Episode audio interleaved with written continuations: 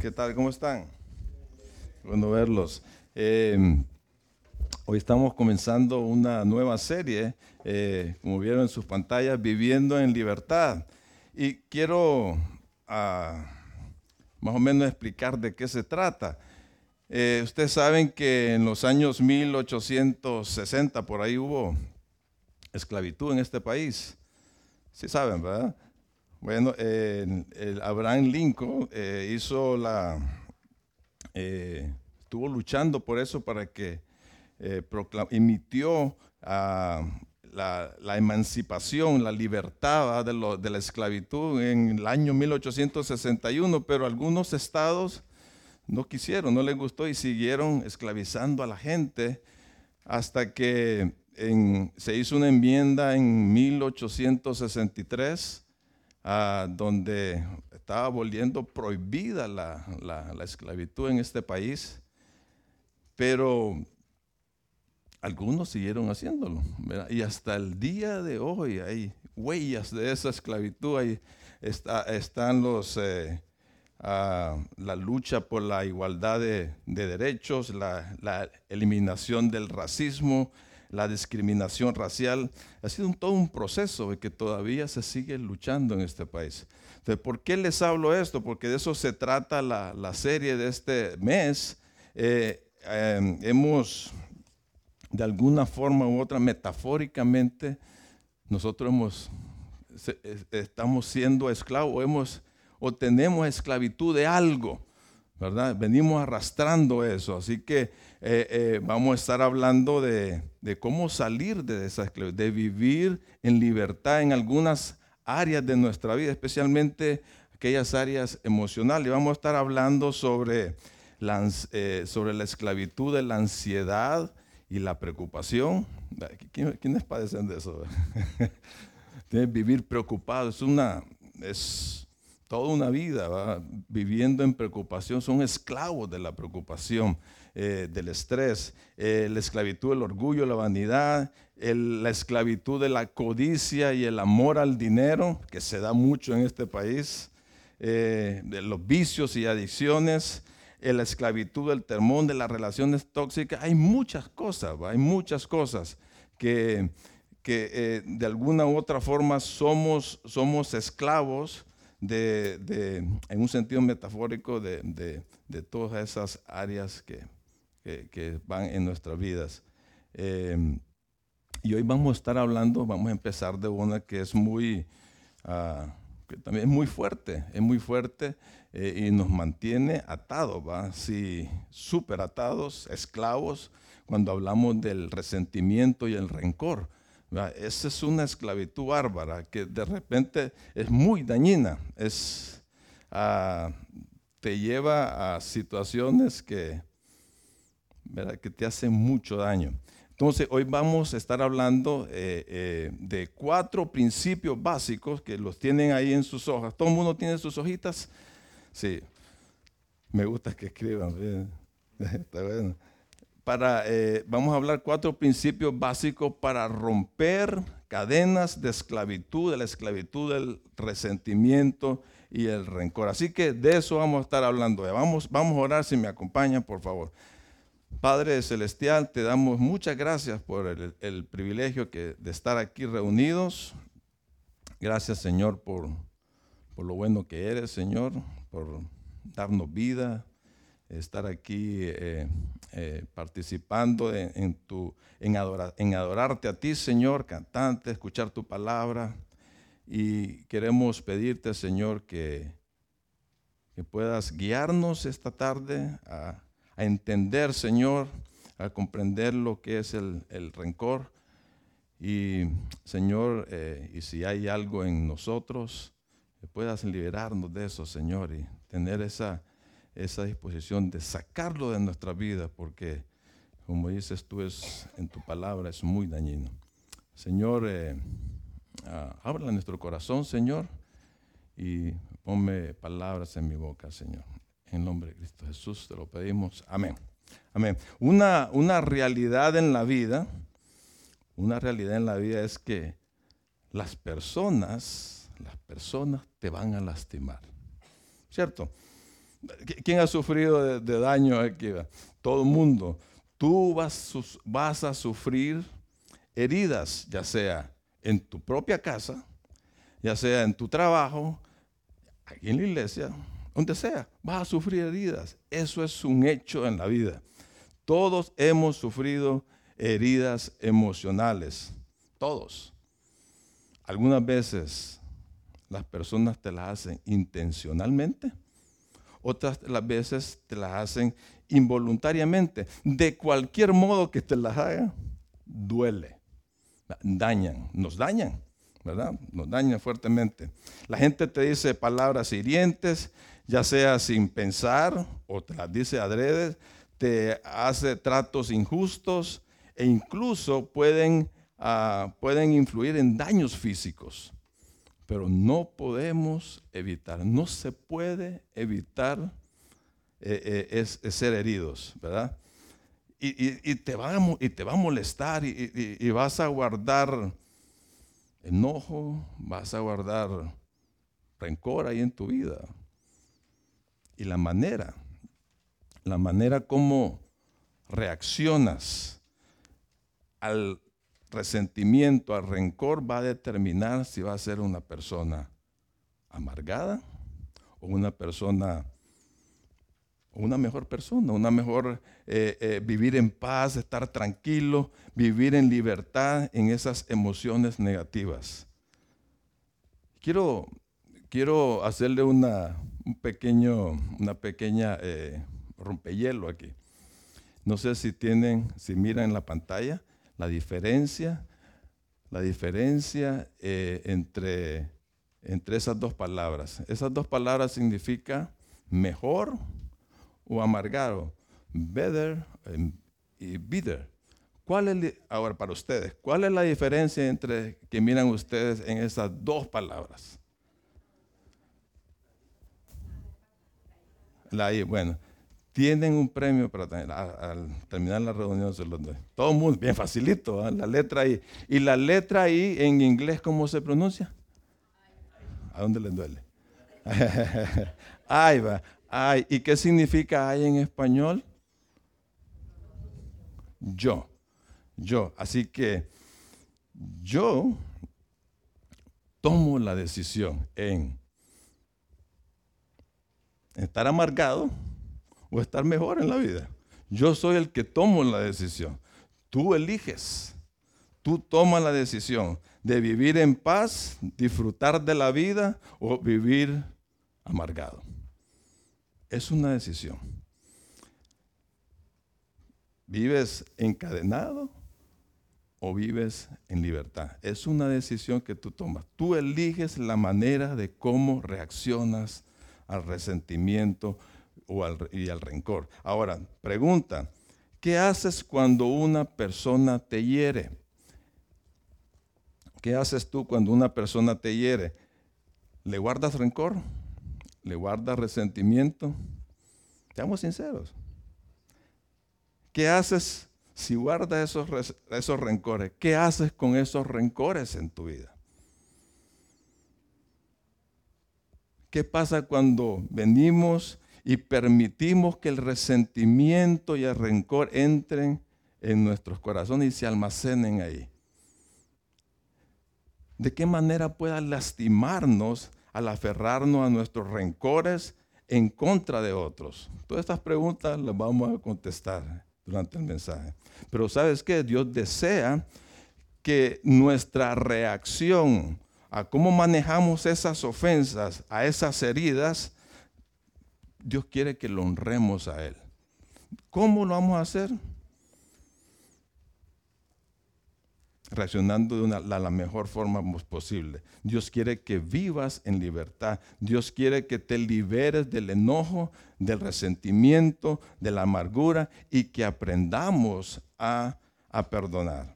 Así que el, el, resentimiento, voy a estar hablando de resentimiento y rencor. ¿Saben que hay una diferencia entre estas dos palabras que se usan eh, indistintamente, pero tienen matices y significados ligeramente diferentes. Y me gustaría eh, eh, definirse. El resentimiento es una respuesta emocional negativa hacia alguien debido a una percepción de injusticia, de ofensa o daño causado que produce sentimientos de indignación, enojo o amargura. Y un resentimiento no abordado adecuadamente puede durar mucho tiempo y convertirse en rencor. El rencor es una forma más profunda y arraigada del, resentimiento. Implica mantener ese daño y estarlo alimentando con sentimientos de enojo a lo largo del tiempo y que lleva a albergar, almacenar deseos de venganza, buscar formas de hacer daño a la otra persona. Eso es muy peligroso. Eh, anda buscando arreglar cuentas. El rencor es eso.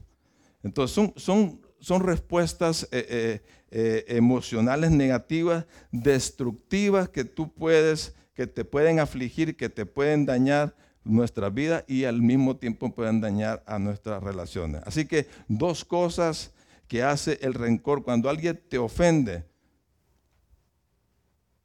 te empieza, empiezas a recordar, te hace recordar todo el tiempo, él lo andas en la cabeza al ofensor y empieza, te da el deseo de tomar represalias. Si te das cuenta, es algo que tú te mantienes, que, lo mantienes en tu mente, una y otra vez y le da vuelta y le da vuelta, le da vuelta. El ofensor está en tu cabeza todo el tiempo y estás pensando en eso una y otra vez. Lo recuerdas constantemente, constantemente y eso es autodestructivo. Aferrarse a un daño, a una herida, solo te va a lastimar a ti solo te lastimo a ti. El resentimiento, nunca hiere a otra persona, solo te hiere a ti, a ti mismo. Las otras personas pueden andar tranquilas, pueden vivir su vida, pero tú aún estás pensando en eso, en ellos estás pensando en la ofensa y ellos viviendo la vida tranquilamente. Y puede ser que algunos de ustedes han permitido que las personas de su pasado lo sigan o te sigan hiriendo en el presente, te sigan hiriendo hoy, te sigan lastimando hoy. Y eso, eso es necedad, eso es tonto, eso es pérdida de tiempo. Tu pasado ya pasó. Y ellos no, la persona que te hirió, no te va a hacer más daño, ya pasó eso, está en el pasado, al menos que tú lo estés repasando ese daño constantemente. Ahí sí te va a hacer daño. Incluso puede la persona estar bajo unas capas de tierra y cuando lo recuerdas te empieza a herir. Eso no es inteligente. Eso no es inteligente. Dice un, pasaje en Job 5.2. Job, ¿se acuerdan de Job? Job sufrió mucho daño. Y, este, y había unos, amigos que también le estaban echando la culpa a él. Y uno de ellos le dije, porque la ira acaba con el necio. Viene bien este pasaje, la ira acaba con el necio, lo termina. Y el resentimiento con el insensato. ¿Qué te está diciendo ahí? Que el resentimiento, que la ira, la ira produce resentimiento, es una necedad. El resentimiento es algo insensato, es una necedad, no es sabio. Y dice también que el resentimiento te va a acabar, te va a acabar. El, resentimiento no tiene sentido, acaba con uno, te va a podrir por dentro, es como el cáncer, te va comiendo poco a poco cada vez que recuerdas algo, cada vez que te aferras al dolor, cada vez que sientes amargura en tu corazón, te lastimas a ti mismo. Dijo eh, William Shakespeare, dijo lo siguiente, el rencor es el veneno que uno toma esperando que otro muera. Imagínense. Así es el rencor. Es, el rencor es un suicidio personal. Un suicidio emocional. Perdón. Nunca, nunca te ayuda, nunca te sana, nunca arregla nada. Simplemente te acaba, te destruye. Es más, surgen represalias. El, el rencor es como un arma. Es un arma que viene cuando te enfrentas al, ofensor, cuando lo miras y empiezas a, gritarle, empiezas a, las discusiones, a las peleas, a los insultos, inclusive a arreglar cuentas y no más. Te da el deseo de ajustar cuentas, de vengarte. También también este, eh, empezamos a murmurar. Cuando vemos a otras personas, empezamos a, a contaminarlos del rencor que andamos a ellos. Fíjate que fulano de tal me hizo esto y esta persona es así y así y así. Y empezamos a hablar mal, a calumniar mal de la otra persona. Y estas personas que te están escuchando vienen, oh sí, es cierto. Y sin, tal vez sin conocer al, ofensor. Es cierto. Y se pone a favor tuyo y se pone en contra de esa persona. Eso es lo que le llamamos sudando calentura ajena. Eso, eso pasa. Eso pasa. Entonces el rencor contamina a otros y terminan odiándolo. No lo pueden ni ver, ni lo conocen y no lo pueden ni ver. Sin lugar a dudas, el rencor solo nos mantiene encadenados, esclavos a un ciclo de dolor y de separación. Ya no, te, no puedes no tener deseo de relacionarte con la otra persona, más bien tener deseo de dañarlas, de dañarlas. Entonces, esos sentimientos negativos se están almacenando en tu corazón y van acabando, van acabando contigo, con la persona que tiene esos rencores, hasta transformarlos en personas incapacitadas emocionalmente.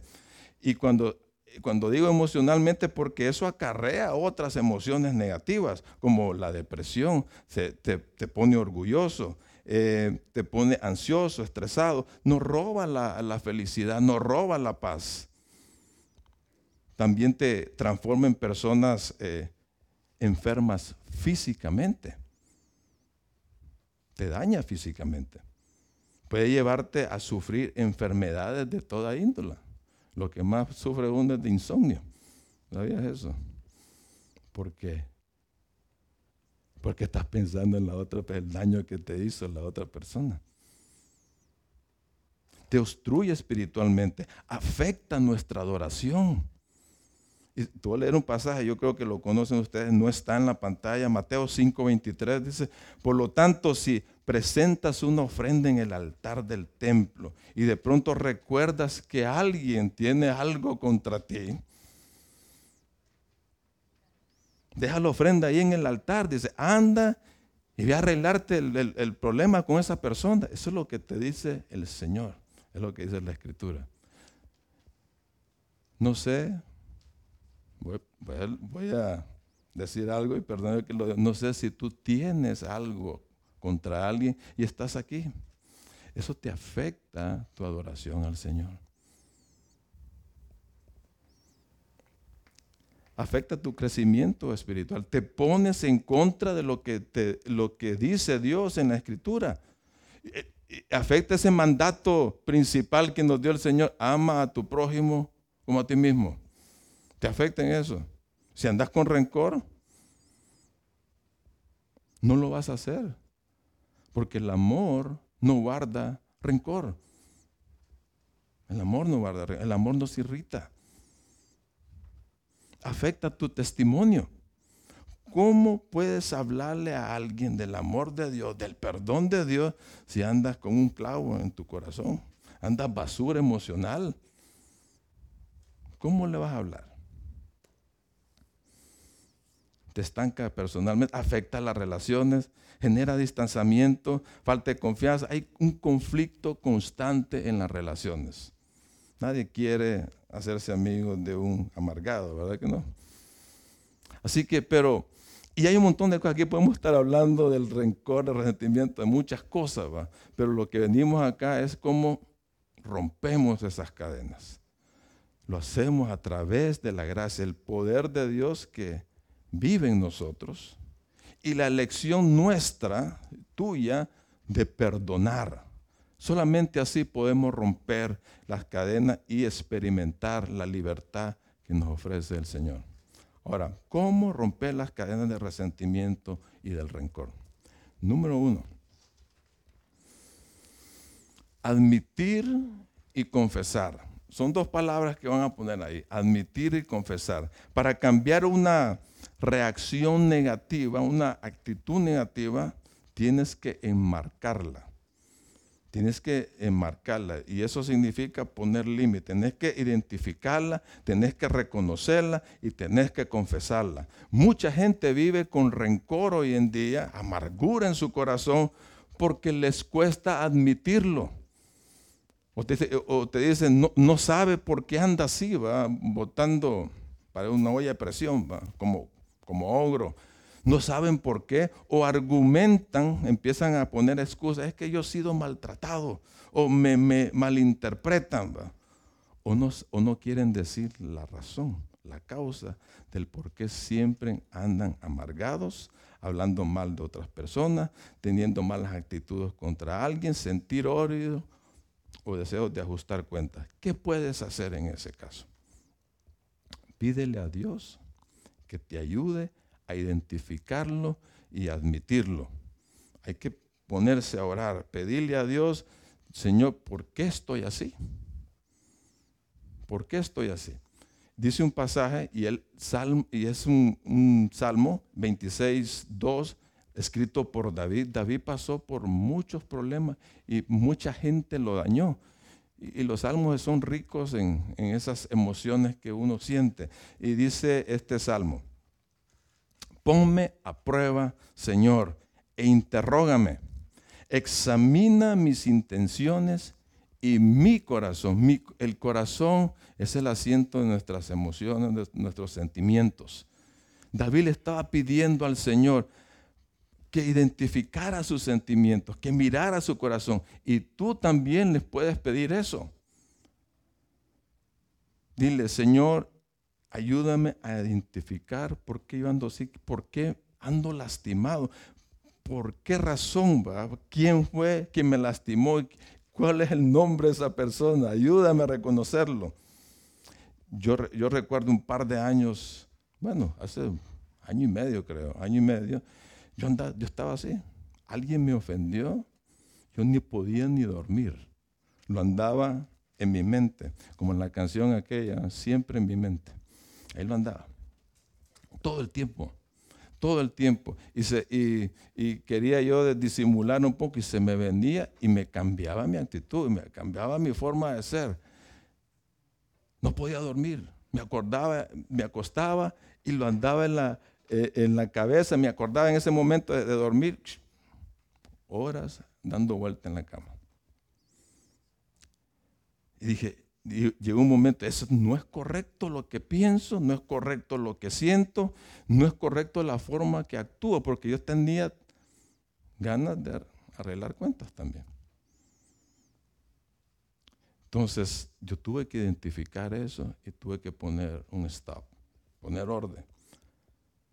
Cuando uno identifica las emociones negativas, uno tiene que decir, hey, acepto que tengo esta actitud rencorosa, me siento súper amargado, siento un odio por X persona porque me dañó y, y, no lo aguanto en mi corazón, no lo aguanto en mi mente, siento que va a explotar. Hay que reconocer la basura emocional que almacenas en tu corazón. Reconocer el daño que te está causando y que te va a seguir causando en tu vida. Y hay que reconocer el distanciamiento que produce con las personas, ya sea en tu familia, ya sea en cualquier lado. Hay que reconocer eso. Eso daña. Entonces hay que pedirle a Dios que, que te lo identifique y que lo puedas admitir. Es decir, hey, yo tengo este clavo, me lo tengo que sacar. Y otra cosa que puedes hacer, confiésalo al Señor. Tienes que confesarlo. Confesar es, es decir al Señor, es estar de acuerdo con el Señor. El, el Señor dice que el rencor es pecado. Y uno hay que ponerse de acuerdo con el Señor. ¿Verdad? Y, y reconocer lo que estoy haciendo no es correcto. Decirle a Dios, Señor, yo soy culpable de rencor, Señor, yo eh, entiendo que tengo resentimiento, que me hizo daño fulano de tal, o cómo actuó X persona, lo reconozco, perdóname por desobedecer tus mandatos de amar y perdonar a los demás. Señor, yo estoy dispuesto a cambiar de actitud, a actuar como tú dices. Dice el Salmo 28, 13, que dice, no le irá bien al que oculta sus pecados, pero el que los confiesa, los confiesa. Es bueno también decirlo en voz alta para que te escuches.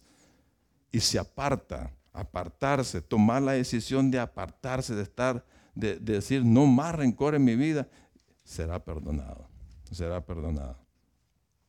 Tienes que, así que admítelo, confiésalo. Admitirlo es que pedirle a Dios que te lo identifique, te ayude a identificarlo y admitirlo y confesarlo. Número dos, ¿cómo romper las cadenas de resentimiento y rencor? Cambia tus pensamientos. Cambia tus pensamientos. Es en tu mente que se genera todo. Es el, tu mente es el centro de operaciones de tu vida. Que tu mente determina la forma como vas a conducirte. Proverbio 23, 7 dice, porque cuál es su pensamiento en su mente, tal es él. Así se conduce. Nuestros pensamientos determinan cómo nos sentimos y nuestros sentimientos determinan la forma que actuamos. Si deseas cambiar la forma en que actúas, ¿dónde tenés que comenzar a cambiar? ¿Mm? No en tu comportamiento, lo cambias en tu mente. Si quieres cambiar la forma en que te sientes, esos sentimientos negativos que se, meten en la cabeza, debes comenzar por la forma en que piensas. Debes cambiar la forma de pensar. En vez de estar pensando en la ofensa que te hizo la otra persona, que te hizo tu cónyuge, por ejemplo, tu compañero de trabajo o un hermano aquí en la iglesia, o, simplemente el, daño que te hizo tu vecino, que andas enojado, que quieres tomar represalias, en vez de estar pensando en eso, enfócate en pensar en lo que dice Dios, eh, que renueve tus pensamientos renueva tus pensamientos con los pensamientos de Dios. ¿Qué dice Dios sobre sus pensamientos? ¿Qué es lo que dice Dios sobre sus pensamientos? Que son más superiores que los nuestros. Y los pensamientos de Dios son de bienestar, son buenos, son de, de, servir, son de amor, son de paz. Eso es lo que hay que pensar. Entonces, la renovación de tu mente está relacionado con la palabra arrepentimiento.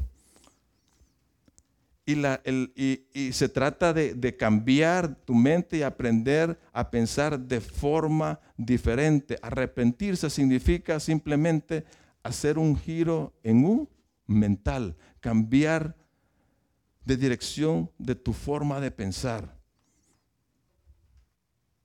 ¿Estás pensando en lastimar a alguien? ¿No andas ahí en tu mente? Entonces, entonces tú, cambias tu forma de pensar. Tengo que hacerle el bien a esta persona. ¿Viste el cambio? Eso se llama arrepentirse. Piensas en, ah, en odio por la otra persona. Sientes un odio, estás pensando en ese sentimiento lo estás, lo estás manifestando y, te conduce a actuar de esa manera. Entonces, para cambiar esa forma de actuar, vienes tú y digo, no, tengo que amarlo, tengo que hacer lo recto. Eso es arrepentirse. pasas de la culpa, de la amargura, del rencor, al perdón. Pasas del odio al amor. Pasas de la oscuridad a la luz. Pasas de la frustración a la libertad. Esos son los pensamientos que debes de poner en tu mente. Dice un pasaje en, en Romanos 12, 2. Dice, mejor dejen que Dios transforme su vida con una nueva manera de pensar. Es Dios la que te va, te va a cambiar tu manera de pensar. Así podrán entender, aceptar lo que Dios quiere y también lo que es bueno, perfecto y agradable a Él. Eso es. Dios quiere ponerte pensamientos, ¿verdad? Que lo agraden, que son buenos, que sean perfectos, que sean aceptables. Eso es lo que Dios quiere, que tengas esos pensamientos. ¿Y cómo lo puedes, cómo te puedes apropiar de esos pensamientos? Tu palabra, la palabra del Señor. Ahí vas a entender, ahí vas a aceptar lo que Dios quiere para ti en, Juan 8:22 dice que su palabra es la que nos hace libres, lo que nos hace verdaderamente libres.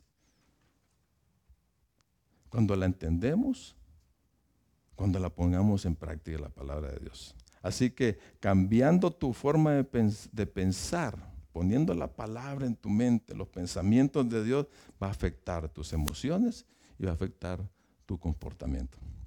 Número tres. ¿Cuál creen que viene ahí? Perdona. Perdona. Número tres. Perdona. ¿Cómo romper las cadenas de resentimiento y de rencor? Perdona, hay un pasaje en Colosenses 3, 12 y 13. Dice, dado que Dios los eligió para que sean su pueblo santo y amado por Él, ustedes tienen que vestirse de tierna compasión, bondad, humildad, gentileza y paciencia. Sean comprensivos con la falta de los demás y perdonen a todo el que los ofenda. Recuerden que el Señor los perdonó a ustedes, así que ustedes deben perdonar a otros. Hay tres cosas en el primer párrafo de ese pasaje. Hay tres cosas que se mencionan. Dice que somos el objeto de amor, somos escogidos por Dios para que lo glorifiquemos y somos apartados, es que somos santos para vivir una vida diferente que nos, que nos motive a que nuestra conducta sea diferente. Y nos dice eh, que tenemos que tener siempre ciertas actitudes en, en nuestra vida. Dice, compasión.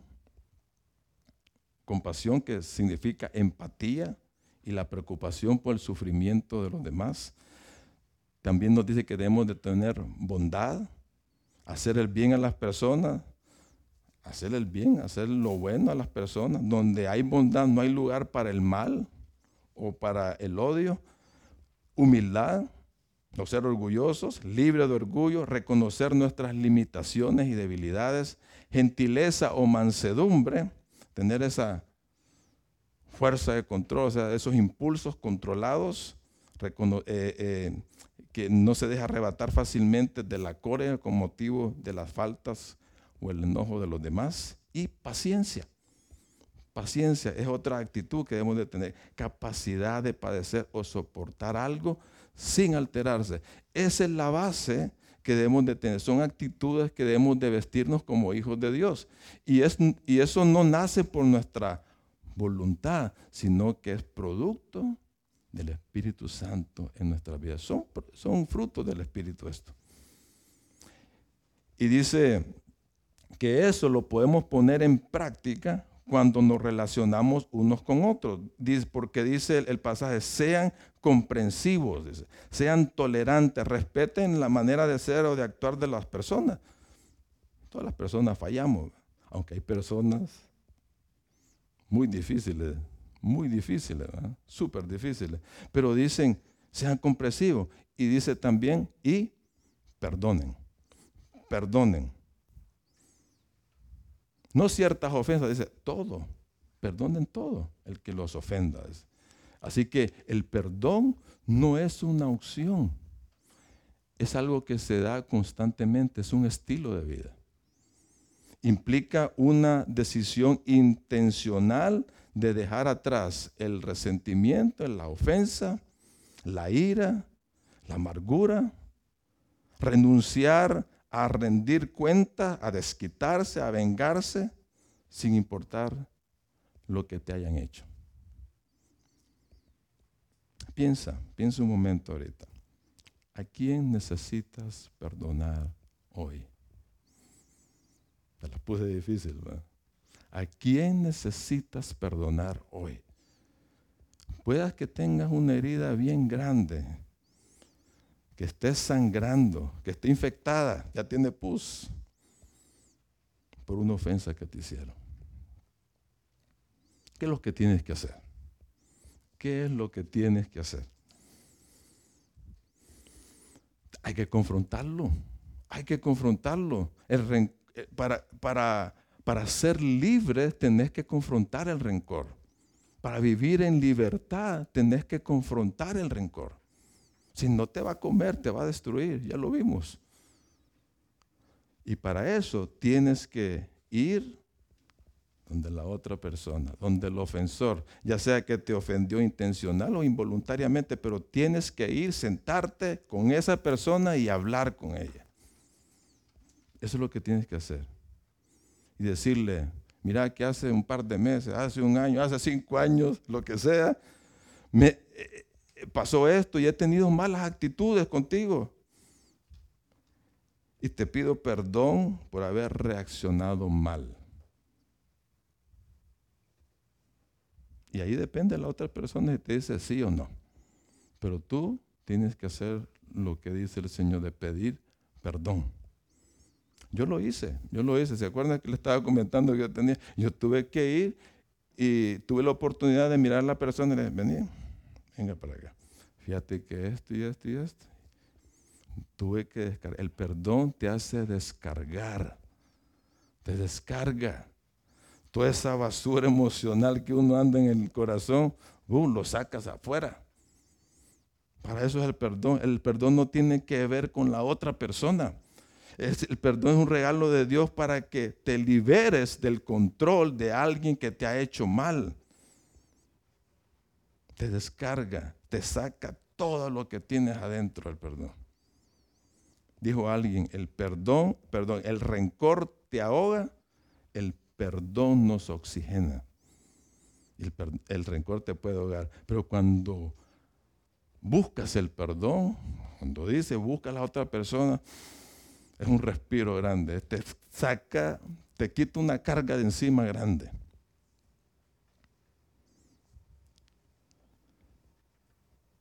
Y, dice y sigue diciendo el pasaje. Dice, recuerden, dice, que el Señor los perdonó a ustedes. Nos invita a recordar a Jesús, lo que hizo Jesús por nosotros. Recuerden, dice. En vez de andar recordando las ofensas, es mejor recordar lo que hizo Jesús por nosotros. Hay que metértelo en la cabeza. ¿Y qué es lo que hizo Jesús? Nos perdonó completamente nos, cumplió todas nuestras ofensas, las que cometimos ayer, las que cometimos hoy y las que vamos a cometer mañana, ya las perdonó el Señor. Un perdón total de una vez y para siempre. ¿Y cómo lo hizo? En la cruz lo hizo todo. Todo lo cumplió ahí. De Telestai, ¿se acuerdan de eso? Ahí lo pagó todo. Dice, y te voy a leer cómo fue que nos libera Jesús ahí en la cruz. Primera de Pedro 1, 18 al 19. Dios lo rescató a ustedes de la vida sin sentido que llevaban antes. que la palabra rescatar es redimir, que significa liberar. Dios nos liberó de la esclavitud de Satanás y de la naturaleza de pecado que andamos, que vivíamos antes. De ahí nos sacó el Señor. Ahora somos libres del dominio del rencor, de todas esas cosas negativas pecados que andamos cargando, ya las perdonó, ya nos liberó, ya las pagó. Y tenemos que apropiarnos de eso. Tenemos que andarlo ahí en la mente. Y cuando te apropias de ese perdón de Dios, muy difícilmente vas a tener rencor contra alguien, muy difícilmente. Sigamos leyendo, dice, así vivían sus antepasados y ellos les enseñaron a ustedes a vivir de la misma manera. Pero ustedes saben muy bien que el precio de su libertad no fue pagado con algo pasajero como el oro o la plata. O sea, el Señor no pagó, no se sacó un montón de millonadas, sino que, sino con la sangre preciosa de Cristo. Así como un cordero perfecto y sin mancha. Eh, fue el Señor que se puso en nuestro lugar. Fue el Señor que ofreció su vida, que fue sacrificado, que fue torturado por amor a nosotros. Y Él te, te, regaló la vida eterna. Para regalarte una vida abundante. Que, que lo disfrutes, no que andes torturándote a ti mismo. Cargado así es. Esa es la forma como nos libera y nos perdona de todos nuestros pecados. Y eso tenés que mantenerlo en tu mente, tenés que recordarlo siempre, siempre, todo el tiempo. Y de la misma manera que Jesús nos perdonó, nos dice a nosotros, ustedes deben de perdonar a los demás, a los que te ofenden. Si alguien te ha herido y, y te ha herido grandemente. No digas, es, que, es que no puedo perdonar la ofensa que me, que, me, hizo esta persona. Es que es algo que, que no merece mi perdón. No puedes decir eso. Porque, porque nunca, nunca alguien, el perdón, el perdón del Señor, nadie lo puede superar. Nadie. La ofensa que nosotros le hemos hecho al Señor es muy grande comparado con la ofensa que nos hacen otras personas. Y por muy grande que sea, todos necesitamos perdón, todos. Porque tarde o temprano nos vamos a lastimar unos con otros. Nos vamos a decir cosas, vamos a actuar de diferentes maneras, voluntariamente o involuntariamente no, nos vamos a lastimar. Y hay dos cosas que hay que considerar para practicar el perdón bíblico. Eh, eh, la primera es, entiende que nadie es perfecto. Eclesiastés 7:20, no hay ni siquiera uno en la tierra que haga el bien y nunca peque. No hay uno aquí en la tierra. Todos fallamos, todos pecamos. La otra cosa es, pasa por alto la ofensa. estamos hablando de las dos cosas que hay que considerar para practicar el perdón bíblico. Todos te van a fallar. Todos te van a fallar. Pasa por alto la ofensa. agáchate. Agáchate. No tienes que desquitarte o vengarte. Dice Romanos 12, 19. No tomen venganza ustedes de alguien que les haga mal, porque la venganza es mía, dice el Señor. Yo soy el que hago la justicia. Y muchas veces queremos hacer justicia por nuestras propias manos.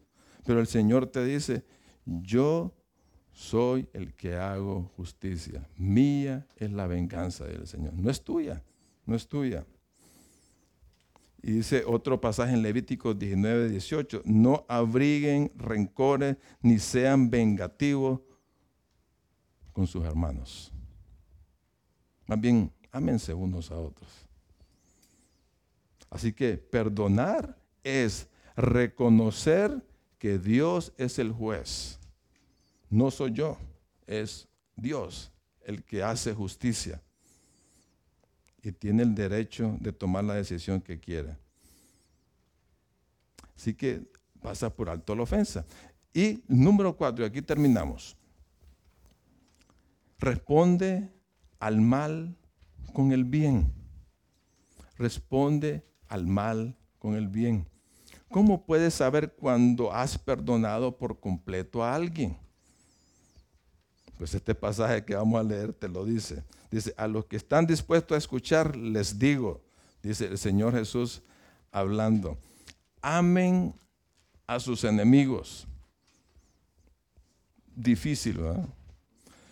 Hagan bien a quienes los odian. Más, difícil todavía. Bendiga a quienes los maldicen. Oren por aquellos que lo lastiman. Aquí está difícil el pasaje. ¿Qué dicen? Sí, ¿verdad? Está difícil. Pero hay cuatro cosas que son evidencias de haber perdonado a otros. Amarlos. Dice, hay que amarlos. No, no, guardar odio, hay que amarlos. Hacer el bien, servirles, ¿verdad? servirles eh, eh, en, en lo que sea. Bendecirlos. O sea, al acordarte a esa persona, en vez de decir que se muera, no, tú lo bendices. Hay que bendecirlo. Señor, que, que le vayan, bendícelo en todo lo que haga. Y, y, número cuatro, ora. Ora por esa persona. Señor, que le vaya bien en la vida. Cámbialo, Señor. Que Él pueda reconocerte.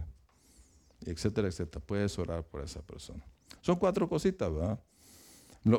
¿Podemos decirlas cuáles son? ¿Me ayudan a repetirlas? La número uno, romper cadenas para el rencor y confesar. Número dos, cambia tus pensamientos.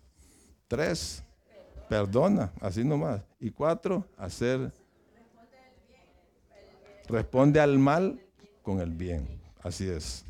Así que el resentimiento el rencor son cadenas, pero cadenas gruesotas que nos atan y nos impiden experimentar la plenitud de vida que nos ofrece el Señor.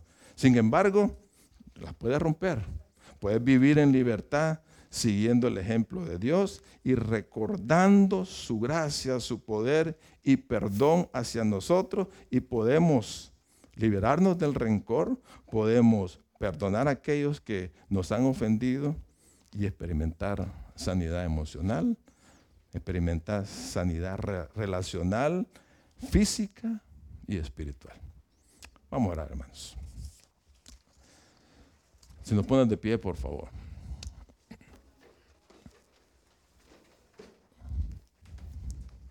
Señor, qué bueno, Padre, que nos recordaste la importancia del perdón, Señor. Eh, lo que tú hiciste, Señor, el ejemplo más grande que, que tenemos y que hay que imitarlo es lo que tú hiciste ahí en la cruz de perdonarnos todos nuestros pecados, Señor. Ayúdanos, Señor, a, imitarte, a hacer lo mismo con todas las personas que nos ofenden. Ayúdanos, Señor. Ahí como estás, ahí cerrados tus ojos. Tal vez hay algo en tu corazón. Hay una persona o varias personas que te han hecho daño. ¿Por qué no las perdonas? ¿Por qué, no enfrentas el rencor y vas donde esas personas y arreglas las cosas? Piensa, piensa en esas personas ahora.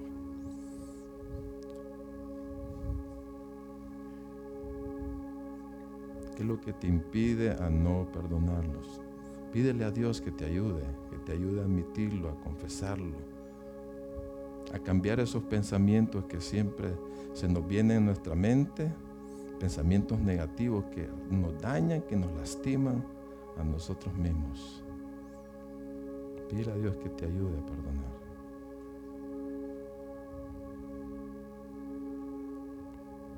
Señor, gracias. Gracias por el amor tan grande que nos tiene. Gracias por perdonarnos todos nuestros pecados, Señor. Ayúdanos a vivir en libertad. Ayúdanos a disfrutar, Señor, esa vida abundante que tú nos has prometido, Señor, en Cristo Jesús. En el nombre de Cristo Jesús. Amén.